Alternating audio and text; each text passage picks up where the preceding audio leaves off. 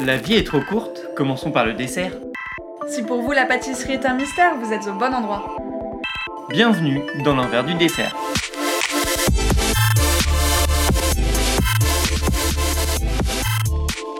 Moi, c'est Clémence, je suis littéraire et passionnée de pâtisserie. Et moi, c'est Vincent, je suis un grand touche-à-tout, mais surtout passionné de pâtisserie. Et on s'est rencontrés sur les bancs du CAP à Ferrandi en 2017.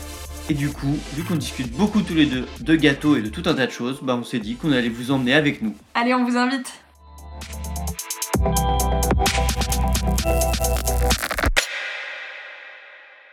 Et coucou, comment ça va aujourd'hui? Nous, ça va méga bien et surtout quand on découvre des commentaires comme celui de Macaron sucré salé sur Apple Podcast. Déjà, merci beaucoup parce que nous mettre 5 étoiles sur l'appli, ça nous aide beaucoup, mais alors en plus avec des commentaires pareils, je vous le lis, je vous le lis, vous allez voir. Waouh, je viens de vous découvrir et je suis fan. Merci.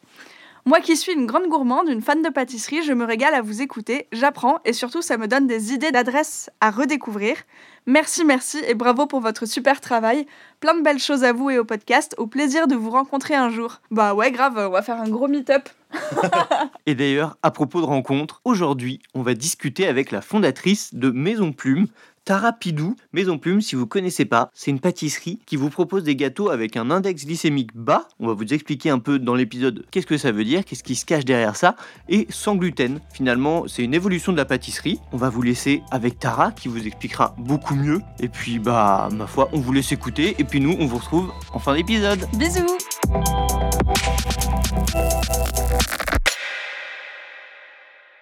Bonjour à tous, on est ravis de vous retrouver aujourd'hui et on est dans un salon de thé trop mignon que moi je, je, trouve vraiment très joli. On parlera de la décoration et de l'identité un peu plus tard. Nous sommes chez Maison Plume, rue Charlot et en bonne compagnie avec Tara Pidou. Bonjour Tara. Bonjour. Tara du coup qui est la fondatrice et à propos de ce, très mignon, ce, ce salon de thé très mignon, Normalement, bientôt il rouvre, donc vous aurez l'occasion de pouvoir, euh, dans un peu plus d'un mois quand même, mais un peu de patience, euh, on a déjà assez attendu, mais euh, bientôt on va avoir l'occasion de pouvoir enfin regoûter ces, ces, pâtisseries, du coup sans gluten et sans sucre ajouté. On peut déjà les dans goûter, ce salon de thé. mais on peut pas les déguster sur place. Voilà, on va avoir la terrasse dans un premier temps, puis le salon de thé, mais du coup, maintenant, Tara, est-ce que tu peux nous parler un peu, bah déjà, de, de, toi, de ce qui t'a amené finalement à créer Maison Plume, qui est donc une pâtisserie où à la base le concept c'est bah, sans gluten et sans sucre ajouté, même si aujourd'hui vous travaillez même sur d'autres euh, façons de pâtisser. Bah en fait, euh, moi à la base, je peux pas manger de gluten depuis l'adolescence. Okay. Donc ça m'a assez vite sensibilisée à, aux enjeux d'interdit alimentaire. Et en plus, je viens d'une famille euh, avec des parents très tournés vers le bio, mais gourmands. Donc assez rapidement, on a essayé de chasser un peu le sucre de notre alimentation tout en se faisant plaisir. Et donc euh, depuis mes 15 ans, en fait, euh, je m'entraîne à des recettes de gâteaux sans sucre. Et, euh, et j'ai eu l'idée de Maison Plume en 2012. Et donc j'ai organisé tout mon parcours euh, scolaire et professionnel euh, pour pouvoir le monter. Commencer à chercher les recettes et tout ça. Est-ce que tu avais déjà le nom? Non, le nom il est venu en 2016. Ah ouais, quand même. Ouais. Ah oui, donc, Attends, euh, juste, euh, ça fait combien de temps que Maison Plume existe là, un tout petit peu plus de deux ans. J'ai ouvert fin mars 2019. Ok, voilà, c'était juste pour. Ah oui, donc c'est un projet quand même euh, qui a eu le temps de mûrir. Oui. Ça, c'est plutôt une bonne chose. Voilà, c'est ça. Et donc en plus, euh, j'ai vu qu'il y avait une demande, que j'étais pas la seule à avoir envie de me faire plaisir avec des gâteaux euh, sans. Euh, soit sans culpabilité euh, pour les apports nutritionnels, soit parce que, enfin, il y a des personnes diabétiques en fait. Mhm. Donc je voulais vraiment une pâtisserie qui soit accessible au plus de monde possible. Et voilà, c'est comme ça qu'est née Maison Plume. Trop bien. Et du coup, tu parlais d'orienter ton parcours. Qu'est-ce que t'as fait? En fait, moi, j'étais en éco-gestion à Dauphine à la base, et ensuite j'ai fait un CAP à Ferrandi pour vraiment savoir faire, euh, afin de pouvoir créer et monter euh, ma propre entreprise. Là, j'ai travaillé un peu comme pâtissière, donc euh, chez Sébastien Godard et l'effet pâtissière.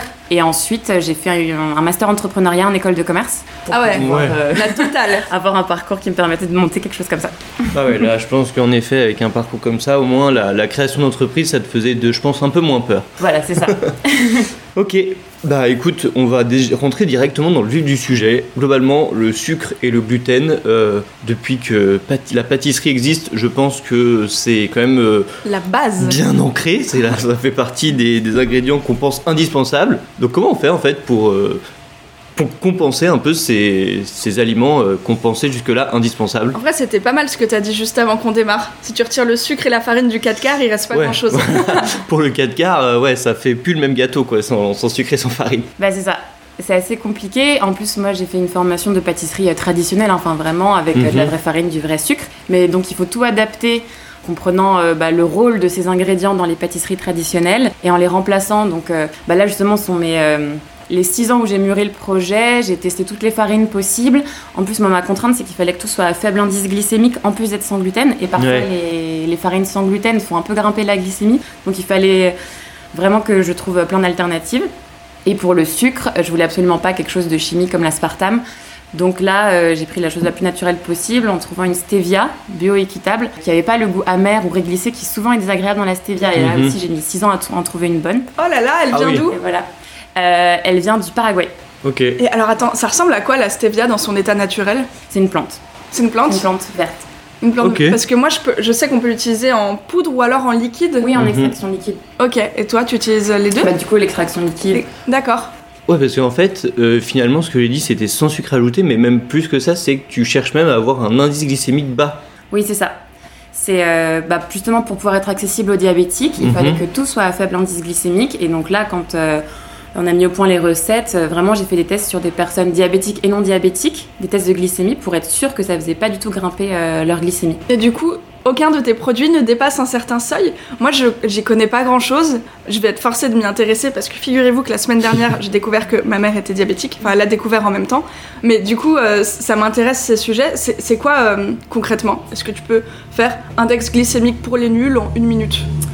En gros, il faut que l'aliment ne fasse pas monter le taux de sucre dans le sang, donc la glycémie, ce qui fait que le corps n'aura pas besoin de sécréter d'insuline pour faire descendre. Et en fait, souvent, c'est l'insuline aussi, pour les gens même qui suivent un régime amincissant, qui fait qu'on stocke. Donc en fait, l'idée, euh, les diabétiques, souvent, ils doivent euh, euh, surveiller leur insulinémie. Et les personnes qui font euh, des régimes amincissants, qui veulent pas grossir, la sur- enfin, peuvent la surveiller aussi.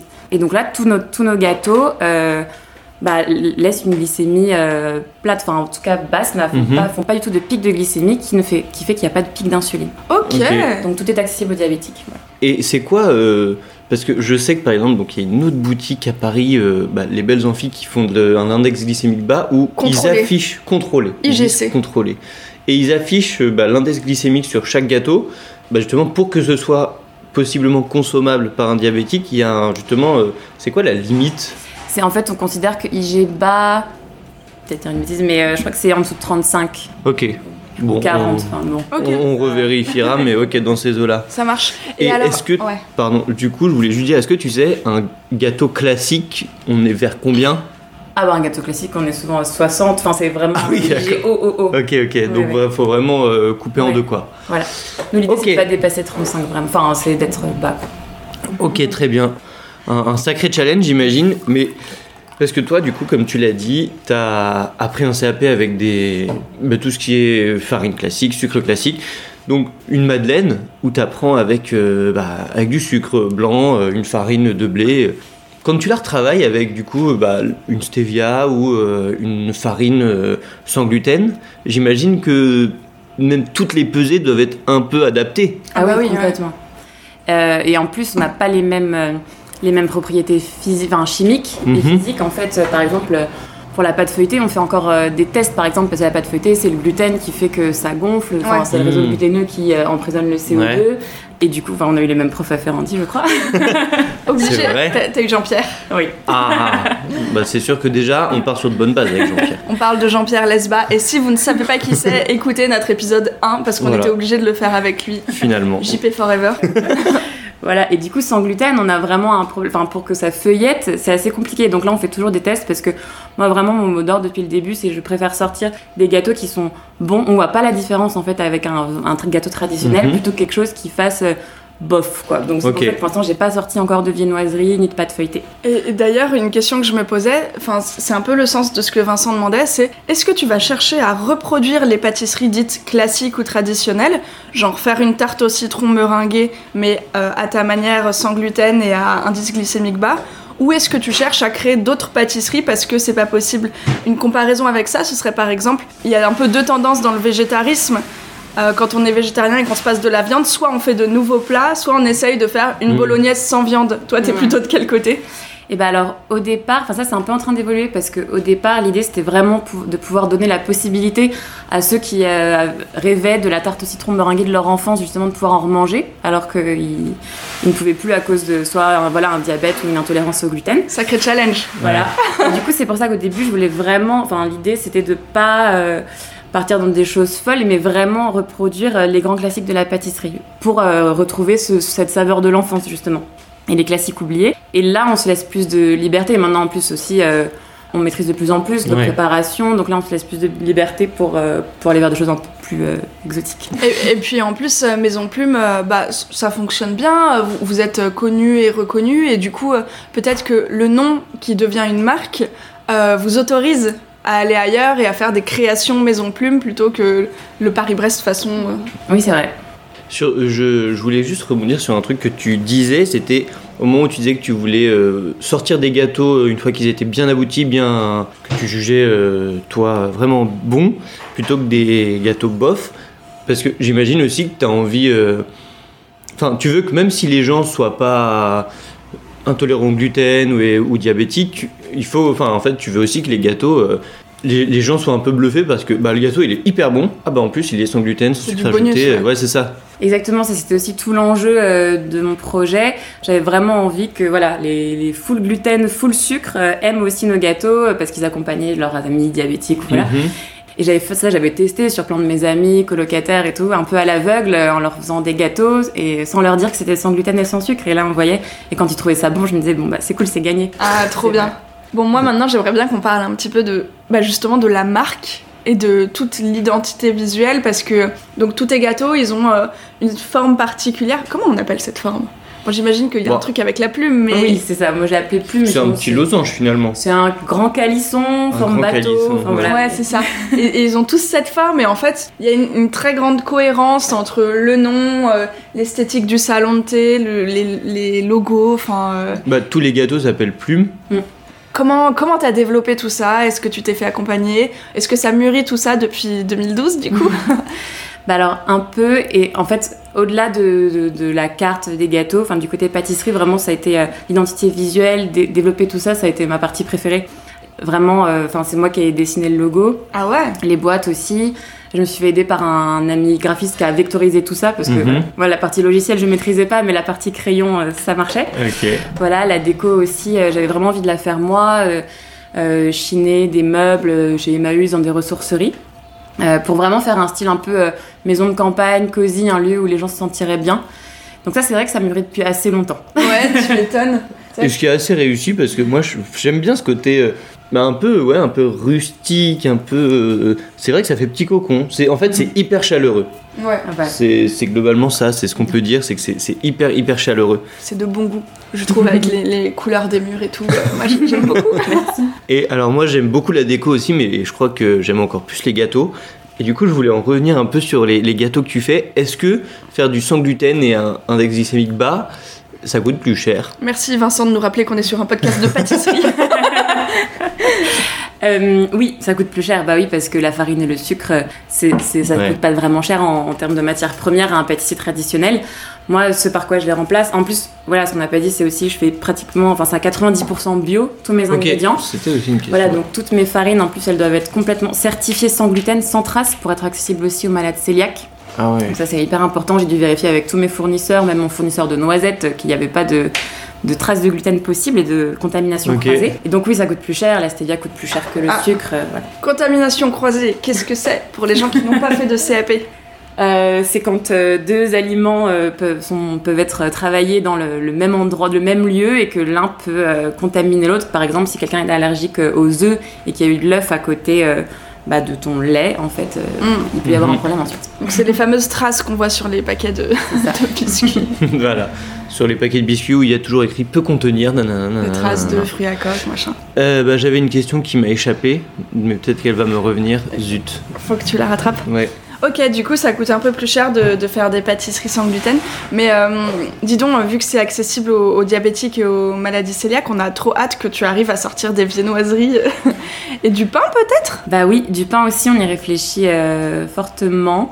Après, bien. voilà, c'est toujours euh, le- la double contrainte euh, IG bas, euh, enfin faible indice glycémique et, euh, et sans gluten. Parce que souvent, c'est la farine de riz qu'on utilise pas mal, euh, la farine de maïs dans les pains sans Ouais. gluten, mais ça, euh, ça fait monter haut la glycémie. Donc voilà, on est aussi en cours, en cours de test. Ok. Et là, tu as dit, euh, parce qu'au mois de janvier, évidemment, il y a un truc indispensable, c'est la galette. Tu as parlé que vous aviez encore un peu de mal à avoir une pâte feuilletée comme tu l'aimerais. Est-ce que du coup, tu cherches un peu des petites alternatives euh, pour euh, filouter un peu euh, Bah oui, exactement. Euh, bah justement, pour l'épiphanie, j'avais envie, enfin voilà, j'ai sorti un, un gâteau des rois plutôt qu'une Hmm. galette des rois. Donc là, c'est vraiment avec euh, de la pâte sablée parce que nos clients aiment vraiment notre sablé. Donc euh, entre deux couches de sablé très fin, on a fait une euh, couche de frangipane et ensuite une euh, couche de crème pâtissière à l'amande torréfiée, plutôt avec des amandes hachées et avec euh, une fève et tout ça. Et ça marche très bien. C'est un peu entre le gâteau basque et la galette des rois. Oui, c'est ça. Et voilà. Et, euh, et du coup, tu dis on. Avec qui est-ce que tu développes tes recettes? De qui est composée ton équipe? Comment ça fonctionne, Maison Plume? Dis-nous. Euh, en fait, euh, au moment d'ouvrir Maison Plume, j'ai embauché un pâtissier et donc là, bon, moi j'avais développé des recettes en amont pas mal pendant mes recherches et ensuite, euh, quand je l'ai embauché, on a continué à développer la carte tous les deux. Mhm. J'avais vraiment envie de lui laisser de la place aussi pour la co-création. Et là, en fait, euh, au début, il y a eu mon frère qui est venu travailler avec moi comme barista. C'était assez chouette d'être en famille. Et là, ça, ça tourne un peu. euh, J'ai une responsable de laboratoire, euh, après des stagiaires, apprentis, ça, ça Tu, tourne. tu nous disais que vous étiez trois temps plein et que toi, c'est- moi c'est ça que je trouve ça intéressant, c'était ta double casquette. T'es à la fois à la vente et en labo. Bah, même triple casquette parce que Et tu ouais. es aussi chef d'entreprise qui Ouais. occupe un peu de temps, j'imagine. Bah oui, c'est pour ça quand même la plus grosse partie de la production, euh, je voulais quand même la, la déléguer. Bon, bien sûr, je suis là quand au moment où euh, bah, où il y a besoin que Mhm. je sois là, Ouais. c'est sûr. Mais euh, c'était pas possible de me lever à 4h du matin et de finir mes journées euh, à minuit parce qu'il Ouais. fallait que je termine des mails et des factures, euh, voilà. C'est- Tout en ayant fait l'accueil client de la journée. Avec Voilà. le sourire. Avec le sourire, c'est très important. voilà. Et j'avais vraiment envie, moi aussi, d'être euh, face aux clients pour insuffler aussi un peu l'esprit du lieu. Bah ouais. important. Et puis euh, avoir les retours directs de, de la clientèle. C'était important. Mais voilà, c'est aussi pour ça que je suis passée un peu par, toutes les, par enfin, tous les postes possibles en pâtisserie pour vraiment connaître tous les aspects, tous les métiers qu'il y aurait dans mon entreprise en fait. Ok. Et alors, dis-nous du coup, c'est un projet qui était mûrement réfléchi. euh, tu connais un peu tous les aspects de- du métier. euh, Tu, parfois tu es en labo, parfois tu es à l'accueil, enfin même le plus souvent tu es à la vente et en plus tu es, chef d'entreprise. À quoi est-ce que tu ne t'attendais pas comme défi euh, C'est quoi Ça ressemble à quoi une journée type Enfin, tu vois, parle-nous du côté entrepreneur. Et ben alors justement, il n'y a pas de journée type. Et c'est ça qui est. c'est peut-être ça le plus grand défi, c'est que parfois on a l'impression de. Et c'est un, un copain qui a ouvert aussi une pâtisserie qui m'a dit ça, qui m'a dit j'ai l'impression de résoudre des problèmes les uns après les autres. Écoute, Kevin ça- Lacotte nous disait la même chose. Mais ça, je pense que enfin, dans la pâtisserie ou dans n'importe quel milieu, c'est le propre de l'entrepreneur finalement. En fait, il y a toujours des choses qui nous tombent dessus, Ouais. on alors qu'on s'y attendait pas. J'avais prévu ma journée vraiment tac tac cadrée. À ce moment-là, je fais ça. Et en fait, non, il y a une urgence Mhm. énorme, euh, un four qui tombe en panne. Enfin, Ouais, c'est voilà. vraiment. et c'est un peu. Voilà. C'est tout. Il faut être souple sur les rotules et s'adapter tout le temps. Ah, Gilles. Ouais, faut, faut être bien organisé, mais quand même euh, être assez flexible au cas d'imprévu, quoi. Exactement. Ce qui est une euh, grosse gymnastique.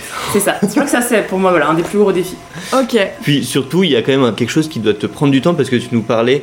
J'arrive à faire une petite liaison avec la question que j'ai réussi à rattraper de tout à l'heure. Ah, waouh tu nous parlais que du coup que tu travaillais avec 90% d'ingrédients bio, c'est ça? Mhm. Euh, Également, donc tu vas chercher tes farines, ça on l'a compris. Le travail de sourcing, Oui. du coup, doit prendre énormément de temps et doit être euh, long.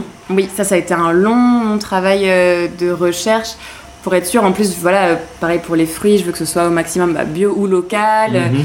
Euh, ça, ça a été euh, assez compliqué parce que justement, quand je regardais tous les, les grands moulins qui, euh, pas loin, en région parisienne, et ben, bah, il y avait toujours du blé quelque part qui se baladait. Et, voilà, comme le gluten est hyper volatile, il fallait absolument pas que mes farines viennent de là. Ça a été long. Est-ce que tu as vu une évolution de l'offre? Bon, du coup, ça fait deux ans que tu es ouverte. Est-ce qu'en deux ans déjà, tu as vu quelques changements Euh, je vois que maintenant, il y a plus, dans le côté euh, producteurs locaux, euh, il y a plus de, il y a des plateformes un peu qui mettent en commun des producteurs Ah. euh, locaux qui, qui centralisent un peu, parce que moi, je rêverais d'aller voir, d'aller à la rencontre de chacun, de chaque producteur, euh, voilà. Mais il y a des moments où on manque un peu de temps. Pardon, Ah ouais. il n'y a que 24 heures dans ta journée Mais voilà. Mais euh, donc ça, c'est assez pratique. Et c'est vrai que le bio, euh, il y a de plus en plus de références bio. euh, voilà. même chez des gros fournisseurs. Mhm. Bon, euh, ça va un petit peu dans la bonne direction tout ça. Voilà.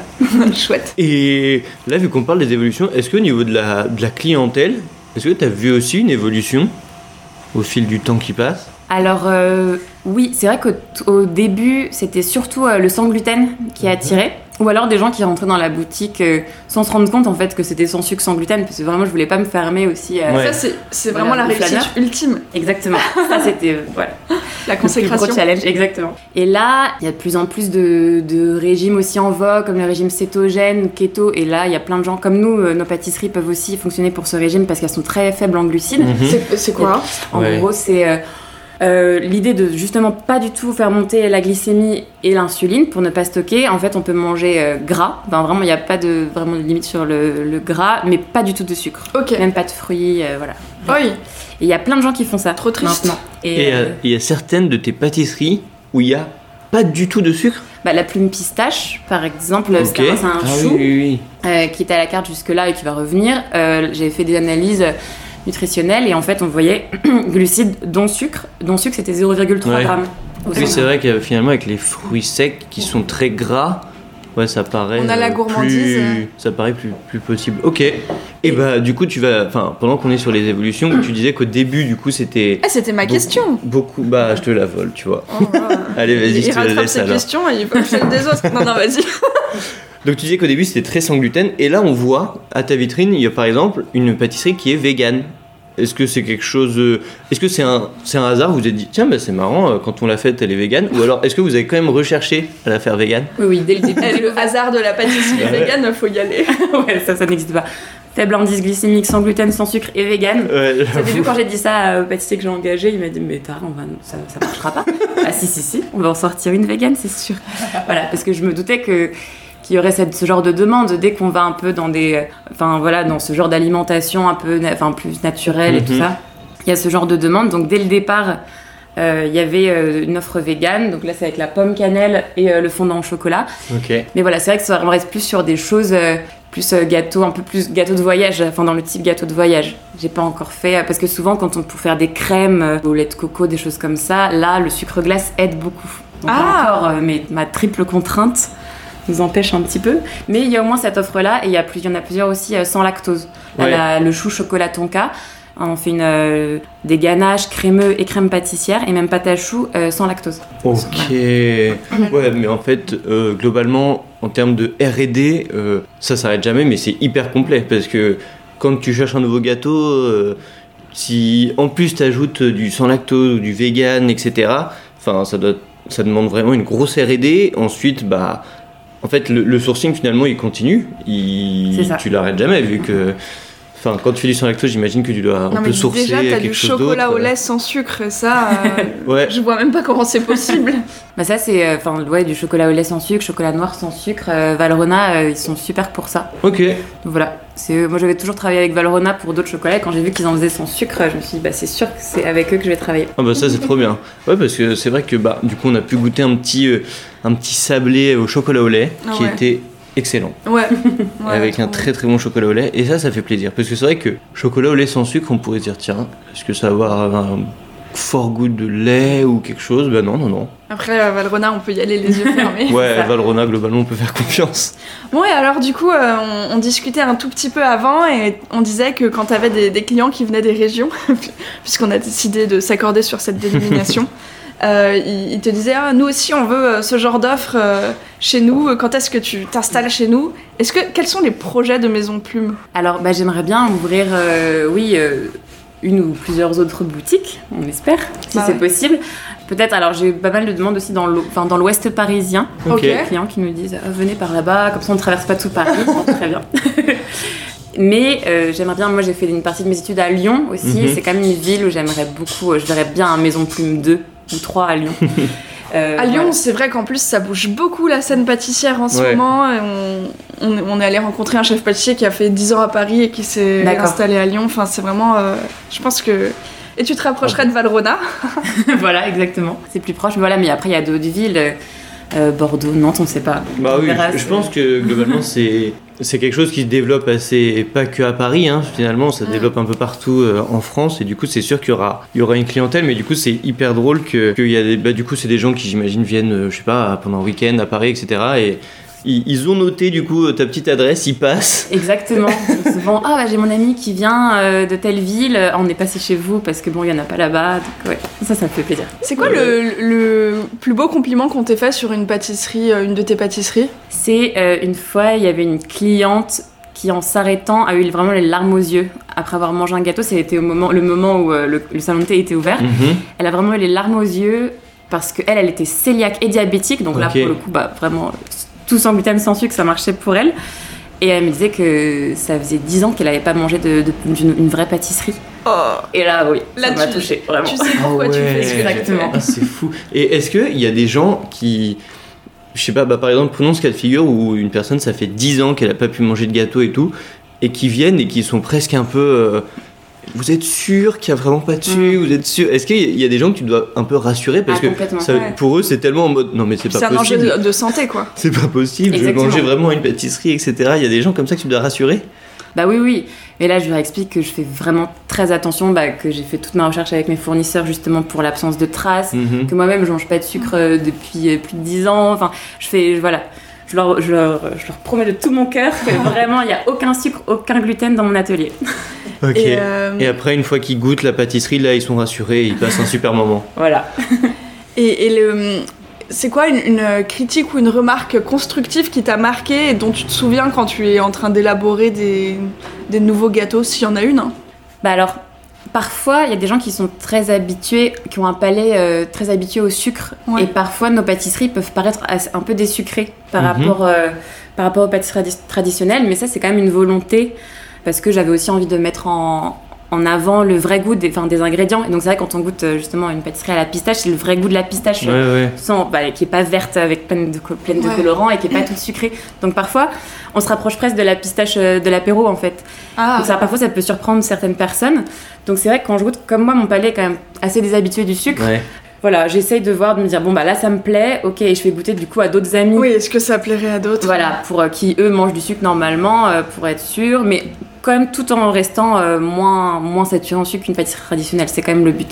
Ok. Ouais, peut-être qu'en fait, il y a certaines personnes qui ont l'habitude de manger euh, bah, pff, les pâtisseries sucrées.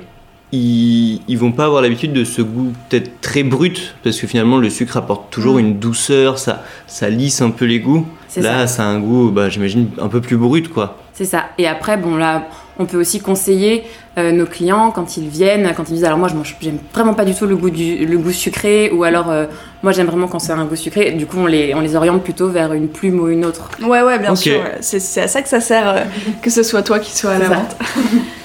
bon, ben, est-ce qu'on n'aurait pas fait un joli petit tour? Bon, je pense qu'on a fait un joli petit tour. Euh, je vois qu'en plus, là, en vitrine, tu sors des glaces. Elles y sont toute l'année ou là, c'est pour l'été qu'elles arrivent? Elles y sont toute l'année parce que euh, ça aussi, ça a été un challenge de, de faire des glaces aussi en pot qui, se, qui puissent se transporter Ah, euh, à la maison sans sucre parce que souvent c'est le sucre ou le sirop de Ouais. glucose qui, qui aide à la non-cristallisation et aussi je voulais absolument pas mettre d'additifs chimiques et donc là ça y est on a réussi euh, à faire des glaces qui pouvaient se... Bon là cet, cet hiver on a fait une glace au pain d'épices pour que les Oh. gens puissent rentrer Ah oui, j'allais te demander, t'as quoi comme parfum par exemple? Bah après on fait assez peu de parfums comme on les turbine euh, à la minute. Ouais, ouais, ouais. On a deux ou trois parfums par semaine. Vous avez un pack au jet? Oui.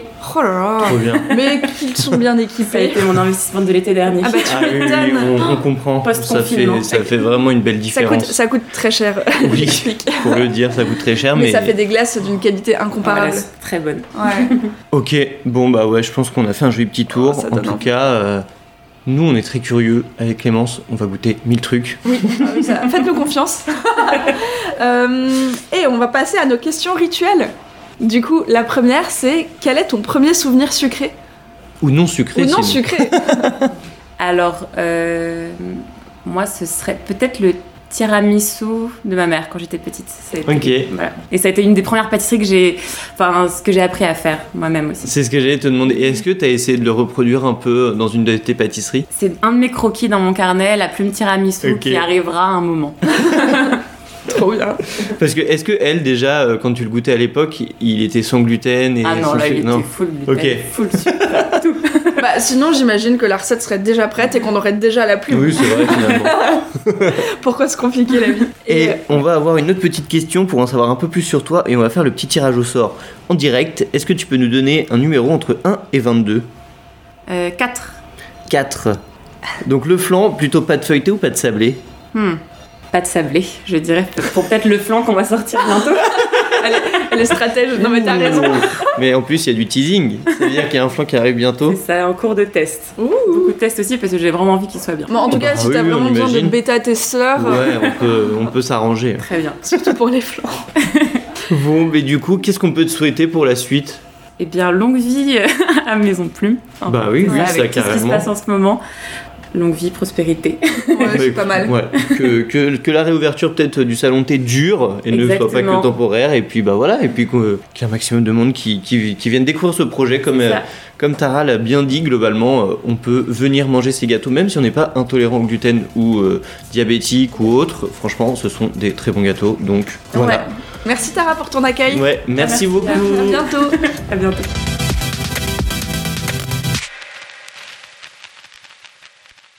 Bon bah moi je sais pas vous, mais nous ce qu'on a appris avec Tara, c'est que avec beaucoup de contraintes, on pouvait très bien créer. Et des contraintes, Tara, elle s'en rajoute. Hein. Sans gluten, sans sucre, sans lactose, vegan parfois, bientôt du pain, de la viennoiserie. Voilà, on a trop hâte de voir tout ce que ça va donner. Et du flan. Et du flan. Oh là là. On a dit qu'on voulait bien être bêta-testeur. nous on est vraiment sympa. Hein. Grave. Et on est tellement sympa d'ailleurs que dès demain, vous aurez un petit cadeau de la part de Tara qu'on va vous poster sur le compte Instagram, l'envers du dessert, l'envers tiré du bas du tiré du bas dessert. N'oubliez pas, vous pouvez toujours nous rejoindre sur notre site, euh, l'enversdudessert.com ou sur YouTube ou sur Twitch où on essaye plein de choses, on vous propose plein de contenus. Tout n'est pas parfait, je suis d'accord, mais promis, un moment ce sera trop bien. Donc voilà, on vous y retrouve sur Twitch tous les jeudis. En vrai, venez faire des expériences avec nous, venez nous faire vos retours, venez nous dire comment nous améliorer parce que en tout cas, ce qui est sûr, c'est qu'on s'amuse beaucoup. Ouais, et ça c'est l'essentiel. Bon, et bah on vous fait des gros bisous et on vous dit à la semaine prochaine. Bisous